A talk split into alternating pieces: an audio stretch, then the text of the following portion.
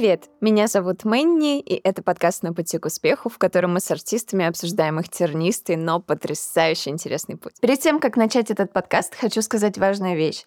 2022 год я посвятила работе над своим первым большим альбомом «На пути к успеху».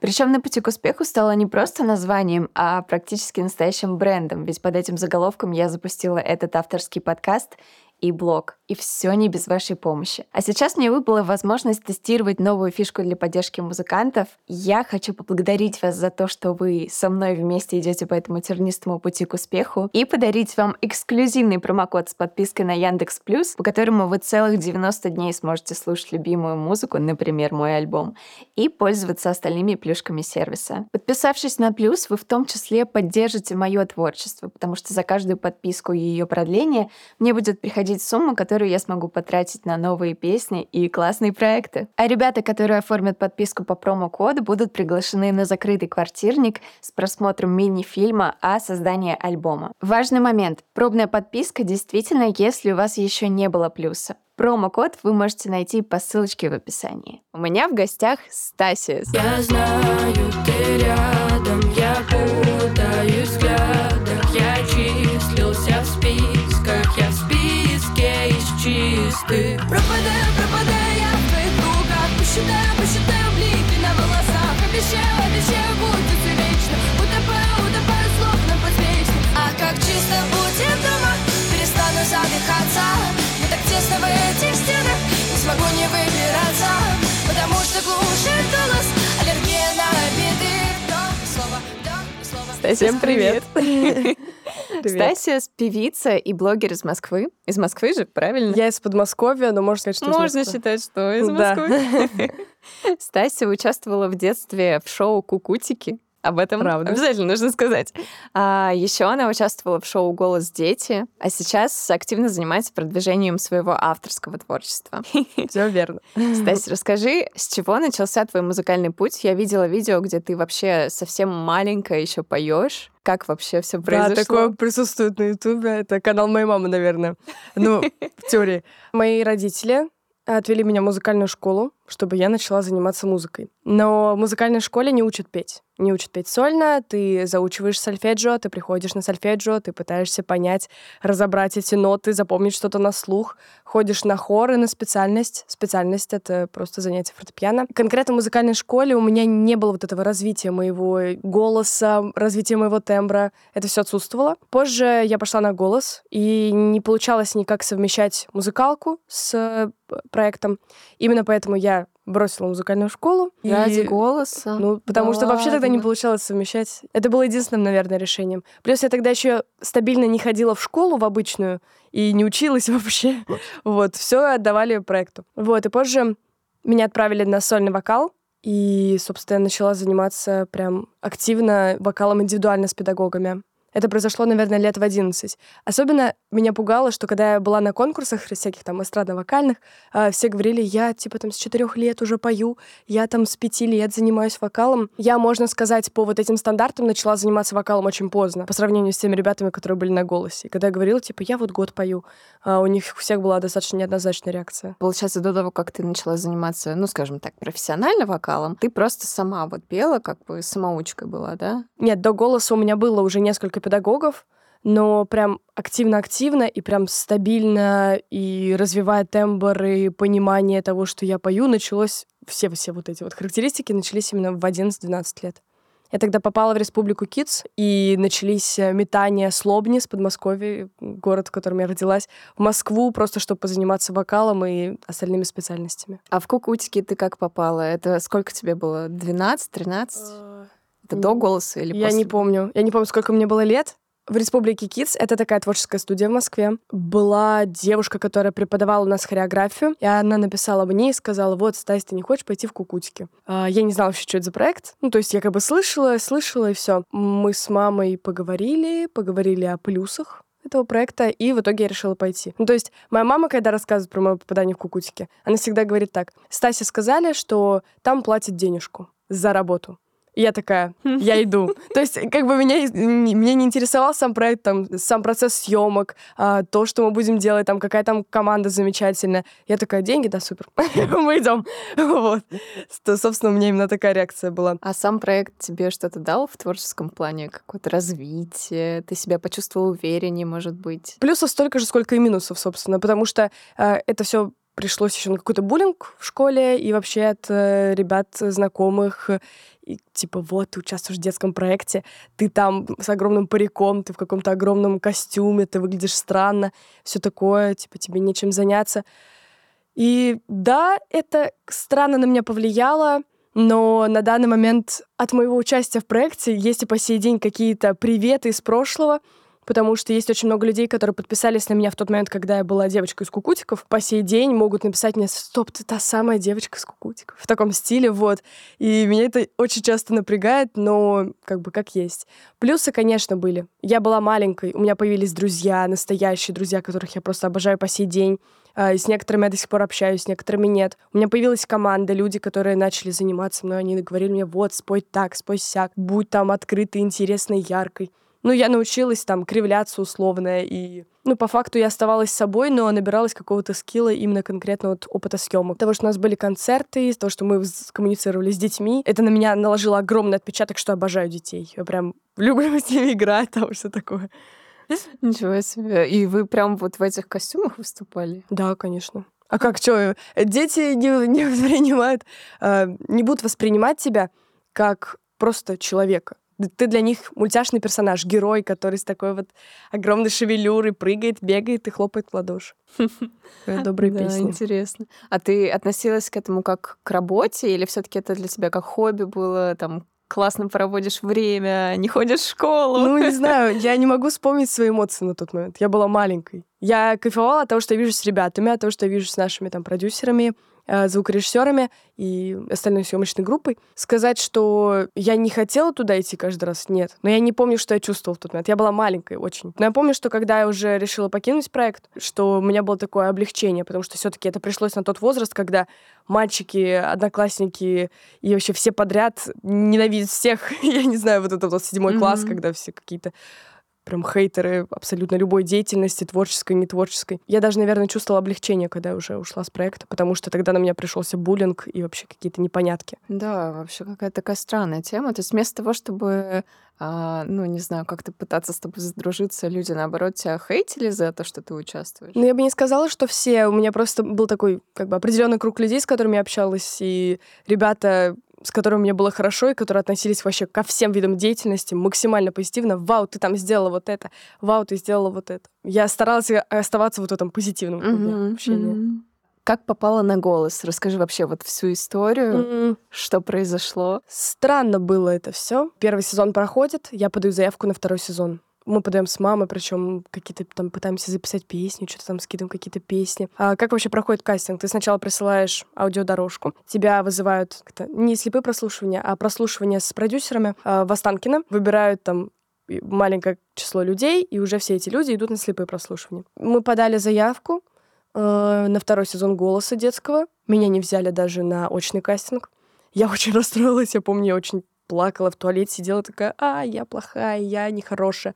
На тот момент ощущалась эта конкуренция, потому что все ребята в творческой студии, все дети, все хотят на голос, голос популярен, все любят голос. И тебя не берут, и ты такой, что я сделал плохого? Я же вроде нормально пою. На третий сезон мы подаем заявку. Меня вызывают на очный кастинг. Я супер счастливая, супер радостная. Сижу вот так вот на очном кастинге, у нас там задают вопросы на интервью, и в итоге мы выходим перед жюри, перед продюсерами, встаем, я вот готова петь свою песню, которую я готовила, я красиво одетая, я стою, и у меня приходит гениальная мысль, которую не забуду по сей день. Я думаю, вот если у меня будут дрожать коленки, они точно меня возьмут. Что является абсолютно просто противоположностью того, что ждут продюсеры в этот момент, потому что они ищут ребят, которые настолько сильно уверены в себе, что они встанут перед камерой и скажут, ребят, вот я должен быть на этом проекте завтра.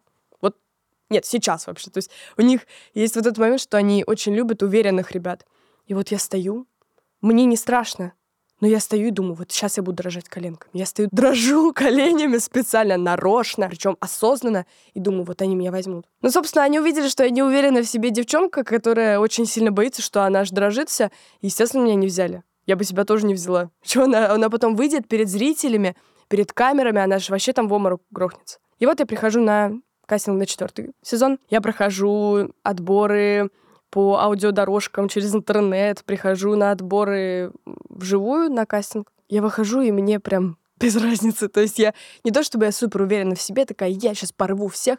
То есть я прям такая, ну ладно, ну что, сейчас спою, давайте, что спеть. Ну и чувствовала себя достаточно комфортно, и именно поэтому, мне кажется, меня взяли, собственно, слепые прослушивания. Важно, на самом деле, отметить, что тот момент, когда вот весь этот процесс голоса был, ко мне в какой-то момент подходит наш продюсер, и он подходит, смотрит на меня. Он говорит, Стась, ну что, как у тебя настрой? Я смотрю на него и говорю, боевой.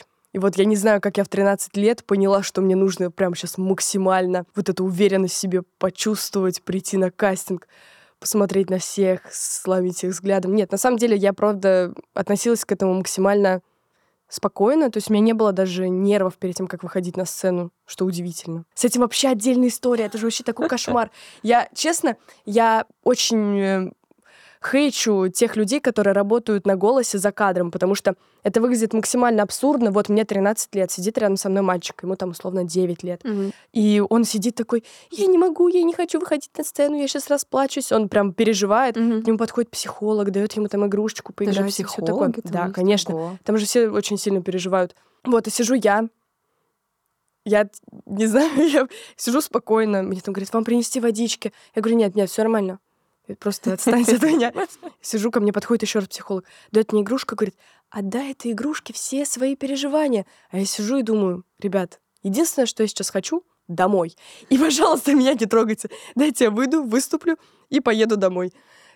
Вообще счастливая. Конечно, эмоции были странные, были эмоции хорошие. У меня появились тоже друзья на тот момент, э, ребята с голоса, которых я по сей день люблю и помню. Если меня спросили, ты бы хотела еще раз пережить вот в этот весь опыт заново? Наверное, я бы сказала да. Но все равно это отложило на мне какой-то отпечаток э, конкуренции, соревновательности и моем неучастии в этом. То есть э, в тот момент, когда все между собой огрызались, там, смотрели друг на друга, там, точили зубы, типа, там, вот, я тебя побежу, нет, я тебя победю, и вообще я молодец, ты не молодец.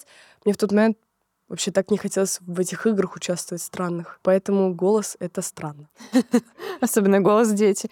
Я просто сама, на самом деле, очень любила смотреть всегда, ну, особенно детский голос, потому что дети, конечно, всегда поют максимально искренне, все вот это от души идет. Ничего из себя не давят, вот как оно идет, так оно идет. При этом я всегда думала, а какой отпечаток на психику, на детскую это откладывает? Понимаешь? То есть что, что становится с ребенком? Вот как ты себя ощущаешь? У тебя не появилось какой-то там, не знаю, мимолетной звездной болезни от этого? Ничего такого? Нет, э, я просто в целом всегда относилась к проекту очень спокойно. То есть, Мгм. если на третий сезон, когда я приходила на кастинг, я такая, я сейчас буду дрожать коленками специально, то на четвертый сезон приходила и такая, все будет нормально. А если будет ненормально, клево. Мгм. Ладно, как есть. То есть у меня был какой-то дзен. Вот в 13 лет ты ловишь этот дзен. Либо ты становишься странным ребенком, у которого проблемы с, не знаю, с головой, либо ты тоже у тебя проблемы с головой, и ты просто равнодушен ко всему. Вот, мне кажется, что это было из серии какой-то такой апатии. Вот, но Мгм. может быть нет. Я, честно, очень плохо себя помню именно в этот период, потому что тот момент были кукутики, музыкальная школа, голос, э, школа, переходный возраст у всех мальчиков, девочек. У всех какой-то дисбаланс в голове. А когда попала ты вот в само шоу «Голос», тебя друзья поддерживали, там, школьные друзья? Они как вообще к этому отнеслись? Чувиху по телеку показывают, по Первому каналу. Ну, э, у меня в, э, моем кабинете висела такая бумажка, не помню, кто ее повесила. Либо моя мама, либо моя классная руководительница, я честно не помню. И на этой бумажке была моя фотография, написано «Девочка, типа, из Лобни попала московское шоу «Голос дети». Вау, там, типа, смотрите, во столько-то, во столько-то. Нет, это было так странно. Я бы не сказала, что меня булили за это, но просто не у всех была однозначная реакция. Типа, что она выпендривается? Пусть сидит в Лобне и делает, что ей надо делать в Лобне. Я прогуливала школу очень много, как сейчас помню. Для меня было очень странно именно то, что после того, как э, закончился уже проект, все, я вылетела, я прихожу в школу, и все знают, что такое десятичные дроби, а я нет. и все знают, кто такой Рюрик, а я нет. И то есть именно в седьмом классе появляется разделение на алгебру, геометрию, и очень много азов было мной пропущено. Может быть, это плохо. Ну, не знаю, сейчас я вроде все понимаю. Плюс у меня в университете сейчас Нужно ли тебе это было знать вообще? Это тоже такой момент, что никогда не предугадаешь. Одноклассники относились, ну, все по-разному. Конечно, были ребята, которые со мной хотели дружить от того, что я что-то делаю. А были ребята, которые такие, ой, понятно, странная, типа, девчонка. Зависть, зависть. Видимо. Да. Но Ты бы хотела попасть на голос? На голос? Нет, я, если честно, не люблю соревновательные истории. Ну, типа, ты знаешь, что ты крутой, зачем тебе с кем-то еще соревноваться? А, Нет, это хорошая позиция. Вот, но в целом, типа, зачем? Да, верно. Именно вот такие публичные какие-то. Особенно, когда есть жюри, который еще свое мнение говорит, ой, а вот а вот ты вот это вот не так делаешь, а вот это хорошо, молодец. А ты думаешь, ну вот кто вам дал такое право? Типа, судите человеки. Ну, мне кажется, что если судит э, кто-то для тебя авторитетный, то ты воспринимаешь эту критику максимально максимально принимаешь. То есть, если меня кто-то судил на конкурсах, я понимала, что это не объективно, что это максимально вообще, я не Вот, согласна с тобой, вот. это для меня не авторитет, то я такая, да, да, я вас понимаю, и уходила такая, окей. Понимаешь, когда это еще и шоу, это же может быть э, именно в рамках шоу, то есть что-то придуманное заранее, наигранное немножко. То есть Да, наверное. А родители тебя, получается, поддерживали, да, в твоем творческом стремлении, постоянно тебя куда-то и в музыкалку, и на конкурсы, туда и сюда. У меня очень творческие родители. И у меня очень творческая семья в целом. У меня старший брат, у него абсолютный слух. Но он мне не верит, что это так. Но я ему все время говорю про то, что у него абсолютный слух. У нас есть дома коллекция гитар, у нас есть дома барабаны, у нас дома есть там куча разных там духовых всяких дудок, инструментов. У меня в целом родители, у них такая позиция, что ты можешь заниматься чем угодно, главное, чтобы тебе нравилось, чтобы ты кайфовал от этого, и все. То есть, э, когда я слышу от своих друзей там истории про то, что я иду в медицинский, потому что моя мама медик, и там я иду заниматься фехтованием, потому что мой папа занимался фехтованием, когда ему было шесть. Я думаю, блин, мне жалко вас, ребят, вы не можете выбрать, что вы хотите. И, по сути, мои родители, если бы я сказала, что я хочу заниматься фигурным катанием, они бы сказали, пожалуйста, счастливой дороги. Да, это очень, очень мотивирует, это очень радует, что они относятся с таким принятием, но все равно это может как-то вредить мне, потому что я иногда думаю, что я не оправдаю их ожидания. То есть, если я говорю, что я иду в музыку, я думаю, а если я не оправдаю их ожидания насчет музыки? А если я иду в другую сферу, если я не оправдаю там ожидания? А с другой стороны, Вот. если они тебе дают право выбирать, то, скорее всего, они не возлагают каких-то определенных ожиданий. Конечно, в этом-то и суть. Они говорят, кстати, сделай, что хочешь. Вообще, иди куда угодно. Занимайся чем угодно. Ты... Главное, чтобы ты была счастлива. И я такая, хорошо, я пойду, но я боюсь не оправдать ваших ожиданий все таки которые у них отсутствуют. Они ничего от меня не ожидают. Ну, все равно это уже такой момент травмы, не знаю, какой-то. Не знаю, откуда она. И у меня в семье в целом очень ценится музыка. Мой папа работал в лейблах определенных, но не в современных лейблах. Вот как ра- раньше это не называлось лейблами, если я не ошибаюсь. Это, ну, что-то типа музыкальных компаний. Вот мама у меня тоже очень творческий человек. Интересный факт про мою маму. Знаешь такую песню э, Baby Shark тут Да, тут конечно. тут тут. Вот, и ее записывали в русской версии. Я акула туруруру. Вот, и моя мама поет э, в этой песне э, за бабушку. Что? Да, она поет там «Я бабуля туруруру, я бабуля туруру». Вот, причем это супер случайно получилось, потому что в студии Кукутиков записывалась эта песня, и мама просто была со мной на кукутишной съемке, и ее подозвали, говорят, вы можете записать, пожалуйста? Она такая, да, давайте я запишу. А в итоге она была супер неожиданно, и мы недавно обсудили это с семьей, и мама такая, что? Сколько миллионов? Так, 381 миллион просмотров. И там поет моя мама за бабулю акулу. Короче, творческая семья у меня, да. Вот. Папа пишет стихи перед сном, вот так. Мой старший брат занимается музыкой, тоже пишет песни. Так что я в этой среде всей росла, и поэтому я в ней, собственно, и оказалась в итоге. Класс. А как получилось, что ты в институт поступила в такой серьезный? А, Как я поступила в институт? Я вообще думала, что я буду поступать в театральный институт, э, какой-то один из. Вообще у меня было там столько идей. Я в девятом классе думала, все, я стану стюардессой. Вот мне так казалось. Потом я думала, что я стану там поваром, еще кем-то. Хотя я писала музыку параллельно. Вот. И, собственно, я поступила на продюсерство кино и телевидения в РАНХИКС. Мой старший брат закончил бакалавр и магистратуру в РАНХИКСе. Мой папа закончил аспирантуру в РАНХИКСе. И я решила, Я по федоровским стопам пойду в тот же самый университет. Хотя меня взяли еще в вышку, высшую школу экономики, и в МГУ. Я потом подумала, ребятки, Ранхикс, я здесь, я с вами. И как тебе обучение? Получается, ты сколько, полгода уже прошло, да? Ну, нормально, я не знаю, я, я ничего не ожидала от университета. А, у меня очень быстро развиваются отношения с моими одногруппниками из-за того, что мы все пришли вот так вот в университет, и все такие, а, вау, мы в университете, мы на первом курсе, как мы все счастливы.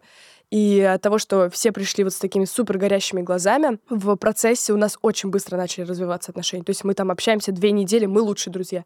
Мы там с одними уже успели поссориться, с другими помириться. Ну, то есть такие очень-очень яркие всплески.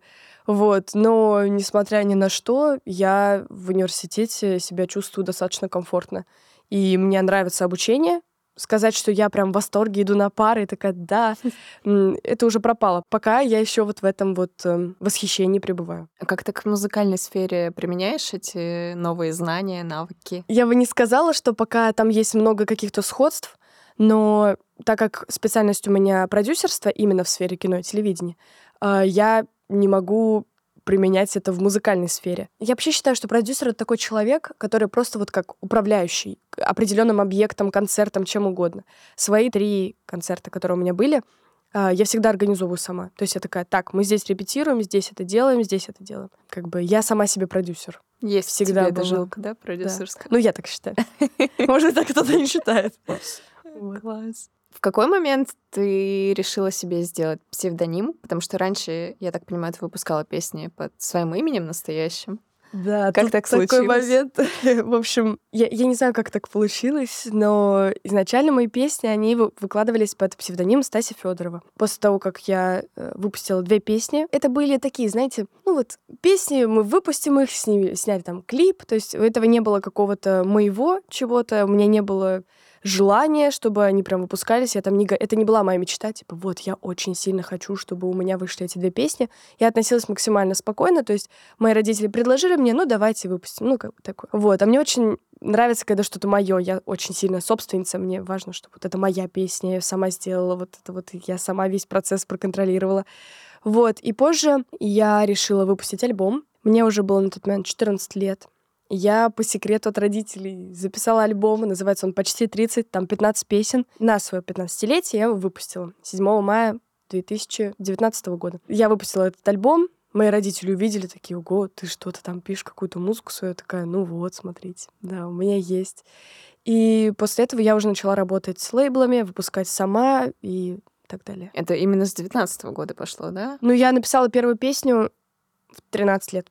Но на тот момент выходили две мои песни, которые у меня есть на, на старом псевдониме. Просто мне нужно было... Это не как альтер там, например, у Элвана есть э, альтер как-то его зовут Лев Валерьянович, то есть у него на Льве Валерьяновича на карточке артиста выходят такие песни, типа э, русский рэп такой э, old school, а сам L1 поет более мелодичную музыку или там какой-то другой рэп, я не знаю, mm-hmm, другого, mm-hmm. в каком-то другом стиле. Это больше не, не альтер-эго, а именно разграничение. Это моя вот старая такая Стась Федорова, и сейчас есть такая, есть новая, которая занимается своими проектами сама. Расскажи о своей команде. Что это за ребята? В общем, у меня на самом деле замечательная команда, замечательные друзья, которые помогают мне делать музыку. У меня есть, э, так скажем, три самых таких э, значимых лица в моей команде. Денис Кочев, его зовут в интернете Лимили. Э, Денис Кочев написал весь мой альбом, который называется «Тысяча островов». И также Денис собрал мне команду артистов, которые выступают со мной на концертах. Там есть саксофон, бас, электронная гитара, э, барабаны. Сам Дэн сидит за ними. Также познакомил меня с ребятами, которые просто разбираются в аппаратуре и в звукорежиссуре. Потом второй мой саунд-продюсер — это Рома Жига. Он работает э, вместе со своим лучшим другом Шуней. Вот, это прекрасные ребята, мои друзья. Вот, Жига — это, если что, его псевдоним. Но они такие именно рэперы, такие ребятки. Вот. И также работаю со Степой, тоже мой друг. Он гениальный битмейкер. Я считаю, что он достоин миллиарды тысяч вообще прослушиваний. Вот, и сейчас мы с ним именно работаем над э, дальнейшими релизами в разных стилях. Вот, таких достаточно непривычных для меня. Вот, ну, идем вперед, думаем что-то придумать такое, хочется новенькое, какие-то интересные жанры еще пробовать, и как раз таки Степа мне в этом помогает. И вы тусите на студии, да, делаете вместе все это треки? Как Да, обычно ну- происходит? Ты типа там демку под гитару записываешь или еще? На самом деле процесс всегда идет по-разному, потому что э, у меня был период, когда я не могла приезжать к ребятам, и я скидывала просто голосовое, там, условно, где я спела, и потом мне присылают уже готовый трек, я такая, так, а, что, все уже сделано. Это зависит от того, какая песня.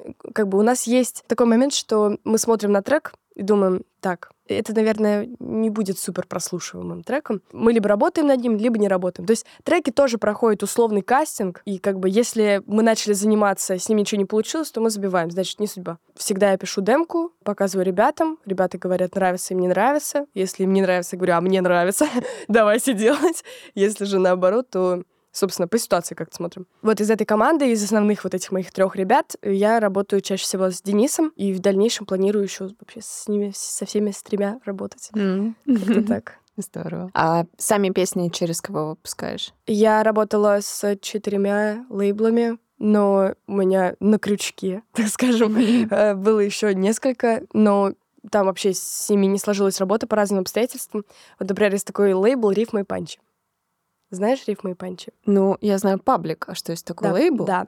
И у паблика есть свой лейбл. Ого. Это лейбл Доры. И мне написали рифмы и панчи, типа, Стася, давай ты будешь выпускать через нас свою музыку. Я написала, да, ребят. А у меня в тот момент было очень много... У меня была очень загруженная переписка. Я не знаю, как так вышло, но у меня их сообщений висело 8 месяцев. И мне было очень стыдно потом. Я написала, ребят, типа, простите, пожалуйста, я вообще не понимаю, как я про ваше сообщение забыла. Ну, просто реально неудобно.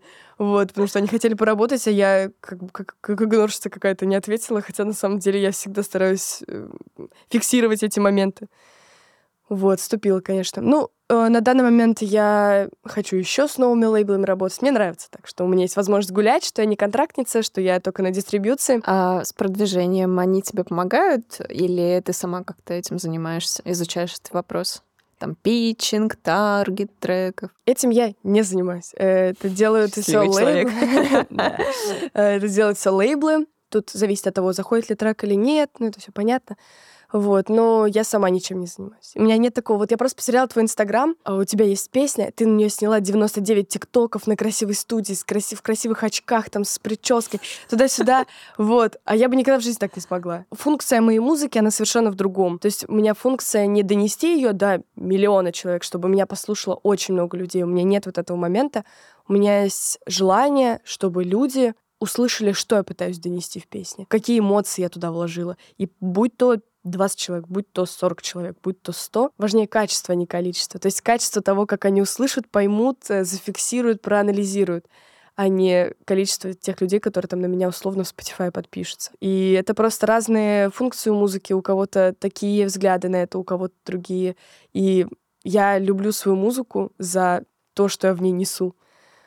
Именно поэтому. У меня нет как бы мечты, типа, собрать олимпийский или там стать супер-мега популярной. Поэтому я не, не могу, у меня не получается вести соцсети. Я не такой человек, это немножко не моя история. То есть для тебя больше музыка — это отдушина, да, чем работа такая? Сто процентов. Интересно. Да, просто у меня много друзей, которые занимаются музыкой именно прям как работой, но они, они очень крутые. То есть они выкладывают сторис каждый день. Как? Как вы это делаете? Я не понимаю вас. Просто это для меня супер трудно. Я э, не умею так э, доносить себя миру. Для меня важно принести песню и сказать, ребят, вот я очень постаралась, послушайте, я клевая, пожалуйста, поверьте мне. И для этого мне не хочется записать тысячу видео, чтобы мой там текст запомнили или что-то такое. То есть ты э, не против того, чтобы, например, работать на какой-то работе и заниматься параллельно музыкой, да? То есть тебя это вполне бы устроило. Для меня все-таки музыка это как э, не моя основная профессия, это не то, с чего я бы хотела заработать кучу денег. Я бы хотела заработать кучу денег, не знаю, с, какой- с какого-нибудь бизнеса условно, или там с своей деятельности, с работы по своей специальности. Музыка это все-таки моя душа. Э, Музыка это мое умение переносить мысли в текст. Это очень необычно. Я просто у меня э, много ребят было в подкасте, и вот ты первая, кто такую мысль озвучивает. Заставляет задуматься. ты организуешь себе сама концерты, и вот у тебя был первый концерт в агломерате, да? в агломерате. Первый сольный. Вот расскажи, как ты его сделала? Прям вот по пошагово. Ну вот э, у меня вообще самое-самое первое выступление, это был квартирник, который устроила в 2021 году. Прошел он 12 марта, просто в лофте, который мы сняли, и там мы привезли туда аппаратуру и все такое. Это было прекрасное мероприятие, потому что пришло много людей, я была в шоке, что много людей, что у меня купили билеты. Плюс я продавала билеты за 300 рублей или... А, за 150 рублей. У меня 150 рублей стоил билет на концерт. Но все равно, знаешь, за деньги это Ну, уже... Да. Вот. А потом выступление, собственно, через год, в 2022 году в этом было в агломерате, и вот в этом году мне помогал друг семьи уже, можно так сказать. А, Он занимается концертным менеджментом, и он как бы в процессе со мной консультировался на нек- насчет некоторых вопросов, но он занимался именно такой технической частью. На моих же плечах было то, какие будут у всех бейджики. То есть я нашла девочку, которая рисует красиво, просила ее сделать бейджики. Мы распечатали эти бейджики, а, заказали афиши, заказали, сделали мерч. Класс. Сзади мое Сама придумала вот этот логотип? А логотип мне сделала как раз-таки моя подружка Алета. Она сейчас уехала за границу учиться на мультипликатора. И она замечательно рисует, может рисовать мультики сейчас, даже такие небольшие, как короткие метры. Вот. И она сделала бейджики нам, нарисовала афишу. Она вообще всегда рисует мне все, потому что мне очень-очень сильно нравится ее стиль. Потом я нашла парня, который печатает на одежде, сделали афиши, сделали все-все-все-все-все. Я нашла ребят, которые будут волонтерить, написала списки всех випов, написала вот это, вот это, пятое, десятое. Моя мама, например, занималась продажей билетов. То есть у всех была какая-то функция. Мой старший брат клеил э, на вход вот эти вот билетики. Вот, то есть я нашла, где мне нужно напечатать вот эти, э, господи, браслеты. Ну да, да. Вот, и мне помогали мои друзья очень много. Ну, то есть на, на моих плечах лежало, правда, много функций. Ну и потом следующий квартирник я тоже организовывала сама, то есть какие-то такие основные вопросы были сделаны мной. То есть я ставлю расписание репетиции, я всех предупреждаю, почему ты не придешь, почему ты заболел. Ну, то есть ноша такая самая тяжелая. Мне кажется, она была на мне. А ты ну, не выгораешь от этого, не устаешь? Нет, я в какой-то момент устала, и мама говорит, Стась, у тебя должен быть менеджер. У тебя должен быть человек, который все контролирует. Вот, у меня такая есть фишка, что мне нравится на себя много брать обязанностей. И это, собственно, чисто в маму. То есть она тоже, если ей нужно что-то сделать, лучше сделать... Хочешь сделать хорошо, сделай сам. Вот это ее такая цитата, которая, ну, не всегда подходит, не всегда уместна, но и я, и мама это понимаем, и продолжаем делать все сами. Да. Потому что я считаю, что лучше, чем я, не сделает никто. Ну, Тебя научат еще в институте, как делегировать, потому что это важно. Это Ну, очень важно. Я понимаю, да, но просто когда мне прям сказали, Стась, ты можешь часть обязанностей перенести на этого человека. И вот с моим сольным концертом так и случилось. То есть я сейчас говорю, например, про браслеты. Да, я должна была заказать их сама, но я написала человеку, который, у которого было время на то, чтобы заказать билеты. Потом я написала этому, чтобы он проконтролировал этот вопрос. То есть тут был и момент такого управленца, и была и участником всего действия. Мгм. Расскажи, что для тебя успех? Для меня успех — это когда ты счастлив. Вот ты прям находишься в том месте, в котором ты хочешь находиться. То есть ты ощущаешь себя на тысячу процентов в нужном месте. То есть я сейчас здесь, там, условно, я стою на сцене. Вот это успех. Неважно, там подо мной пять человек или сто тысяч. э, Ты стоишь на сцене, если ты ощущаешь, что ты на своем месте, значит, это успех. Если ты в загородном домике в лесу не знаю, со своей второй половинкой, и у вас там есть собака, ты ощущаешь себя на сто процентов в нужном месте, значит, это успех. Мне кажется, добиться желаемого — это успех. Ну, вот для каждого он в разном, поэтому мне интересно, что он для тебя значит. Что для тебя? А для меня это больше, наверное, про цели. Но то, что ты сказала про ты чувствуешь себя счастливым, да, это успех. Вот для меня добиться цели какой-то поставленной, это делает меня счастливой, и это успех. Даже если это какая-то супер незначительная цель, там, типа, не знаю, вымыть окна за этот день. Успех! Ну, ты такой, да, я сделал. Вот, то есть, э, неважно, какого уровня цель, э, если она делает тебя счастливее немножко. С какими прям жесткими сложностями ты сталкивалась на пути артиста? Ну, наверное, да, странные отношения со стороны ребят, которые такие, Стась, ты чё, ходишь в кукутике? Ты чё, вообще дура? Там, зачем ты этим занимаешься? Да, наверное, это первый пункт. А второй пункт — это потеря вдохновения Это когда ты пишешь музыку основательно, ежедневно, еженедельно, и потом это пропадает. Ты просто не знаешь, о чем писать. Ты такой, вау, есть какие-то темы, на которые пишут. Я не могу понять, про что мне писать. И это не... Нельзя это назвать каким-то эмоциональным выгоранием, там, депрессией, апатией. Просто муза пропадает. И если муза пропадает, ты в таком ступоре находишься. Ты просто пребываешь в отвратительном состоянии непонимания, куда тебе идти и чем тебе заниматься. Но этот ступор, он как бы с каким со временем начинает отступать, ты начинаешь себя чувствовать лучше. Просто это очень сильно зависит от обстоятельств. Мне кажется, вот у меня так. Если зима, да, у меня апатия. Я не могу писать песни. Так, мне кажется, очень много у кого. Если лето, я не могу писать песни. Я занимаюсь какой-нибудь фигней, но песни нет не знаю, для меня, наверное, идеальное время для выпуска, для написания, для ощущений — весна. Сто процентов. Есть такая исполнительница Даша Щербакова. У нее есть такая песня «Весной так хочется жить». И вот «Весной так хочется жить» для меня эта фраза именно значит, что хочется писать песни, хочется выпускать, хочется вот взять и устроить концерт в агломерате. Просто взять и устроить. А ты пишешь э, песни больше из положительных эмоций или из страданий? Я пишу песни из страдания. И самые-самые крутые песни пишут люди, которые страдают больше всего. Потому что из добра невозможно сделать гениальную рифму. Она просто не родится. И каждый раз, когда у меня случается что-то плохое, я очень расстроена, что у меня что-то плохое случается. Но при этом я такая, о, я напишу песню. Все супер, ребята, у нас все нормально. Вот, просто в какой-то момент я э, пыталась песни писать, когда все хорошо было. Прям все-все-все, прям тут все идеально. И что-то вообще не шло. И ни одной песни как бы и не написалось в тот период. Вот, сложно писать о том, когда все хорошо. Особенно, когда ты, например, находишься в отношениях с человеком, у вас все реально отлично, и ты не можешь ничего написать.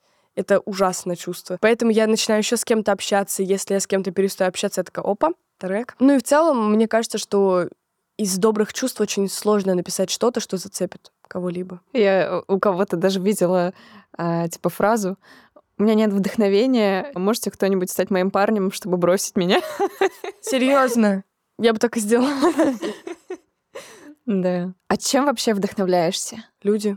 У меня каждая песня посвящена кому-то определенному. Если открыть, прям вот открыть все мои треки, я могу поименно назвать. Это песня про этого, это песня про этого, это песня про этого. Есть песни про родителей, есть песни про друзей, есть песни про мальчиков, которые мне нравились. Есть песни про мальчиков, которые мне очень не нравились.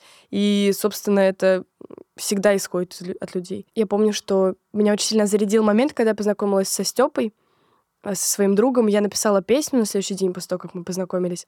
Хотя, ну, как бы мы просто увиделись с ним впервые в жизни, и я такая, вау, у меня есть друг такой. Вот это вдохновил. Да, а он меня вдохновил, как бы, по сути, у нас там не было обсуждения какой-нибудь философии, или там он не какой-то человек, который, который обладает прям какой-то мега-харизмой, что он тебя так прям влюбит в себя. Нет, э, он такой спокойный, очень уравновешенный человек, и при этом, когда мы с ним увиделись, я на следующий день сижу и такая, вау, прям текст идет прям идеальный рифм ложится и прям хочется писать. Есть, конечно, такие песни, которые я бы не хотела, чтобы они были, например, на площадках, потому что я не люблю тех людей, про, которые, про которых она написана, и в таком стиле. Но это все имеет место быть. Что бы ты сама себе посоветовала в самом начале творческого пути? Забить на всех вообще. Забить на этих странных ребят, которые меня осуждали за кукутиков. Это для меня на тот момент была работа и общение с клевыми ребятами. И это очень странно. У людей настолько узкий кругозор, что они не могут принять то, что я участвую в проекте для детей. Проще быть и вообще не думать о всех вот этих странных вводных, которые я себе там напридумывала в тот момент. Вообще надо наплевать на мнение остальных, мне кажется.